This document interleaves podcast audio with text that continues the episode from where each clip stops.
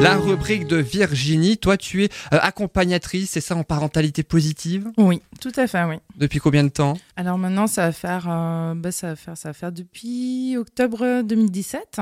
Que tu vois Ça des enfants tous les jours Alors c'est beaucoup, beaucoup les parents. Il y a des ateliers parents-enfants, des ateliers enfants. J'interviens aussi euh, bah, dans les écoles, dans des ITEP ou d'autres établissements pour faire justement différentes techniques, hein, soit autour des émotions.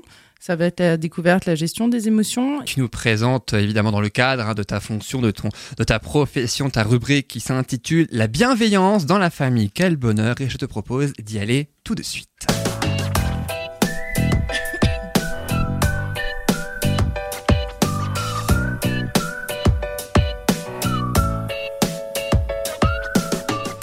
Alors Virginie, dis-nous quels sont les bienfaits de l'humour et du jeu dans la famille. Alors les bienfaits de l'humour et du jeu, on s'en rend pas forcément compte hein, parce que c'est euh, ça va au-delà de juste se sentir bien. Voilà, on sait tous que oui, quand il y a de l'humour, quand il y a du jeu, on, est mieux forcément. hein. Mais euh, c'est vraiment, il y a une, superbe action euh, rapide, efficace au niveau du cerveau, au niveau du corps, et c'est vraiment ça que je voudrais montrer, faire entendre aux parents qui sachent que ça va plus loin que ce qu'on pense et que les effets seront aussi à long terme pour l'enfant et pour le parent. Mais avant, j'ai une petite question. Quand on évoque le jeu, par exemple, justement, ça déclenche quoi comme émotion D'après vous, qu'est-ce qui vous vient à l'esprit quand vous Alors jouez? moi, la première chose qui me vient à l'idée, c'est rire.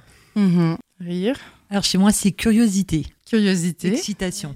Ouais. Parce que je sais que de mon expérience, je sais jamais ce qu'on va faire. Donc il y a une espèce de défi.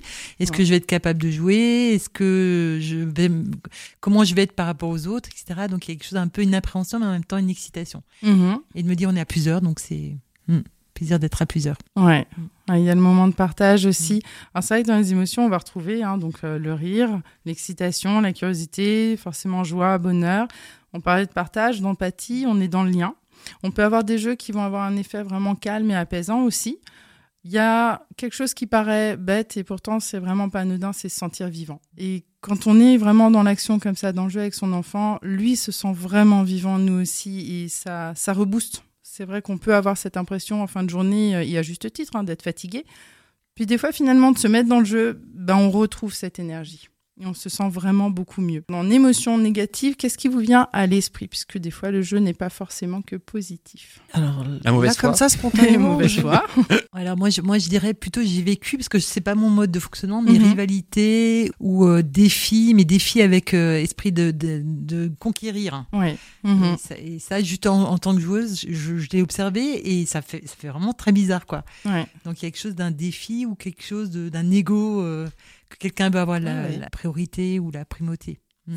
C'est vrai que dans le jeu, euh, tout le monde ne va pas réagir de la même façon. Et Mm. ça, c'est propre effectivement aussi au vécu. hein. Mm. Et il y en a qui vont pouvoir rentrer là-dedans. Donc, quand on est face à quelqu'un qui va être dans une compétition, mais euh, en oubliant le partage, en oubliant le moment agréable, le jeu peut devenir désagréable. On peut aussi avoir la crainte de perdre. On va nous proposer un jeu qu'on maîtrise pas du tout, et puis finalement, c'est stressant. Et pour certaines personnes, bah, ça va être dur de passer cette barrière. D'accord. Il y en a qui vont pas oser. Moi, Et- c'est là que ça va susciter ma curiosité. Euh, Muriel parlait de curiosité. J'aime, Mm. bien justement euh, découvrir quoi, des, des jeux nouveaux, enfin. Mm. Mais d'émotions négatives, je, je cherchais là pendant que tu parlais. Parce que... Mm. Mais non, j'en, vois pas, en tout cas en ce qui me concerne, j'en ai jamais ressenti parce que même si je perds, je m'en fiche. Ce qui est important pour moi, c'est de jouer Mm. et de m'amuser justement Ouais. en jouant, en fait. Ouais, en émotion négative, non, je vois pas. Bon, mais, mais Mhm. bref. Ça, Mais c'est- non, mais c'est Mhm. intéressant parce que c'est vrai qu'on est très différents et il y a des parents pour qui ça va être difficile de se lancer dans un jeu avec l'enfant parce que ils n'ont pas eu l'habitude, ils ne maîtrisent pas, ils ont peur de mal faire, ils ont peur effectivement d'échouer, de montrer un mauvais exemple. Il y en a qui ont peur de Mhm. s'ennuyer aussi quand un enfant Mhm. propose un jeu, même jouer à, voilà, même à des jeux de rôle, à des jeux de poupées, de construction. Il y a des parents qui vont avoir peur de s'ennuyer et ce que je voudrais vraiment qu'ils puissent entendre, c'est justement le fait de penser à jouer avec son enfant au jeu, mais pas de jouer au jeu. C'est-à-dire que si l'enfant, on le stimule en lui disant, bon, bah, moi, là, tout de suite, j'ai pas d'idée. Voilà, j'ai pas d'imaginaire. C'est pas mon cas. hein. Mon- moi, j'aime beaucoup l'imaginaire, l'animation, ça me plaît. Mais il y a des parents, je sais que c'est dur. Si l'imaginaire ne vient pas, eh ben, ça vaut le coup de laisser les commandes à l'enfant et de lui poser les questions justement en disant Ah, mais alors là, tes petites voitures, elles vont où? Elles font quoi? Et rien que ça. On est dans la relation autour du jeu avec l'enfant. Mhm. Et c'est vraiment là où c'est bénéfique pour l'enfant et pour le parent. Alors, je vous parlais avant du cerveau. C'est vrai qu'il y a plein d'hormones qui vont se déclencher. Et moi, je trouve ça vraiment magique. C'est le, le pouvoir qu'on a soi-même, en fait, de déclencher tout ça. Donc, on va avoir l'ocytocine qu'on va retrouver bah, dans tout ce qui est affection, câlin. Il y a la méditation, l'empathie, le fait d'avoir des amis aussi, les animaux, les massages. Il y a énormément, même l'allaitement hein, déclenche l'ocytocine. Il y a beaucoup, beaucoup de choses qui vont le faire. Donc, l'ocytocine, elle va vraiment nous permettre de nous sentir bien.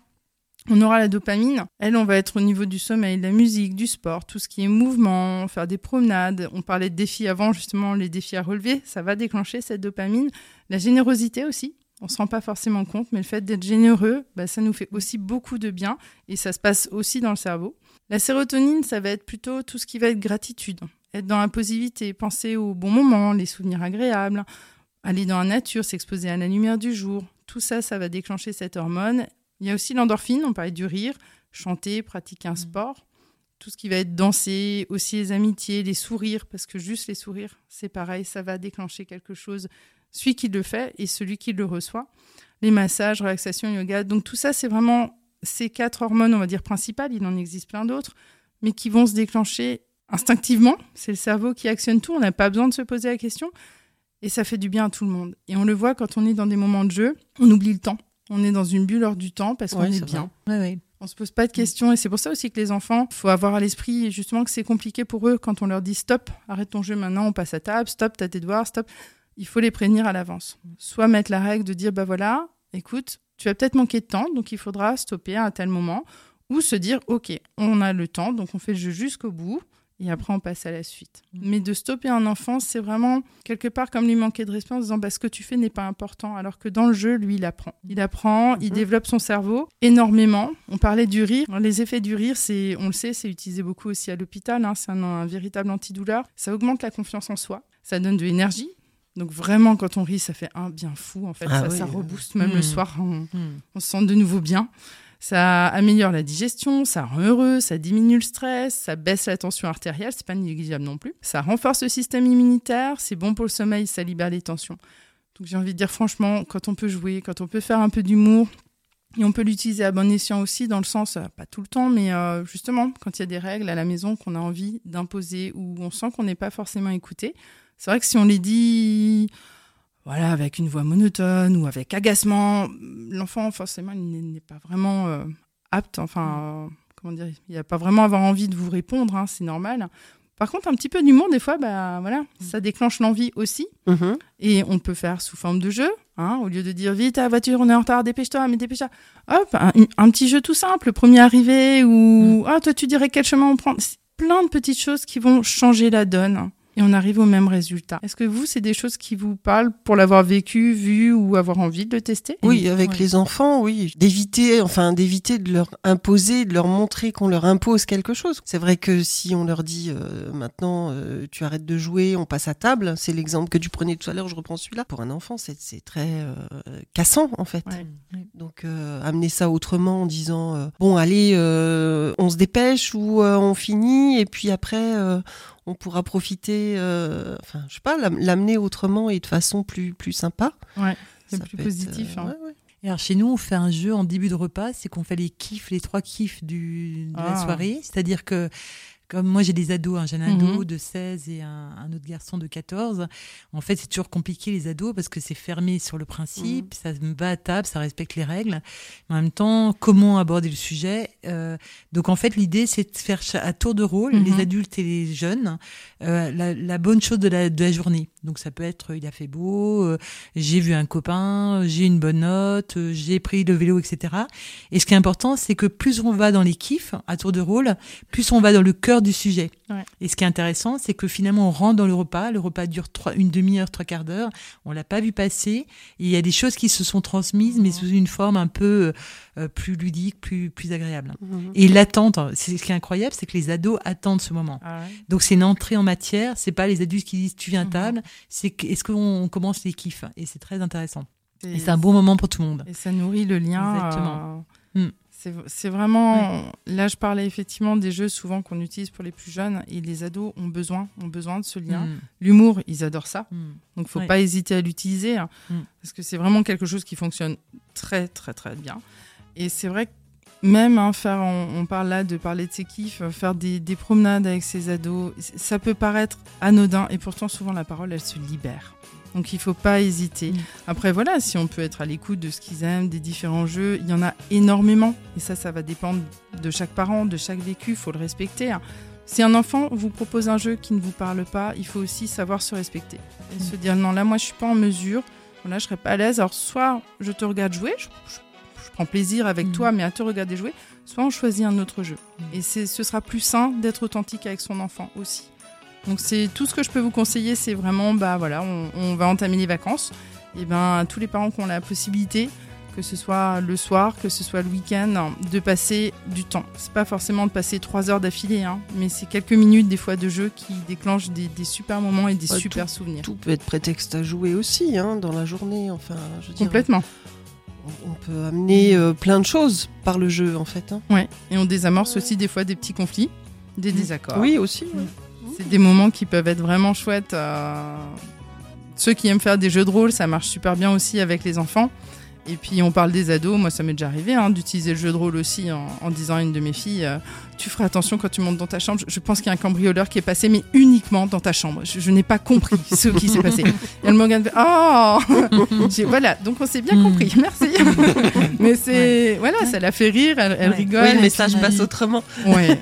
Et après, ça reste sa chambre, hein, mais c'est juste que moi j'ai remarqué c'est super. il y a eu une petite tempête. Mm. ouais, ouais, c'est super. C'est Mm. des, des petits échanges, euh, voilà, qui font de mal à personne, Mm. mais qui permettent aussi de rester euh, bah, Mm. authentique, Et le message passe mieux.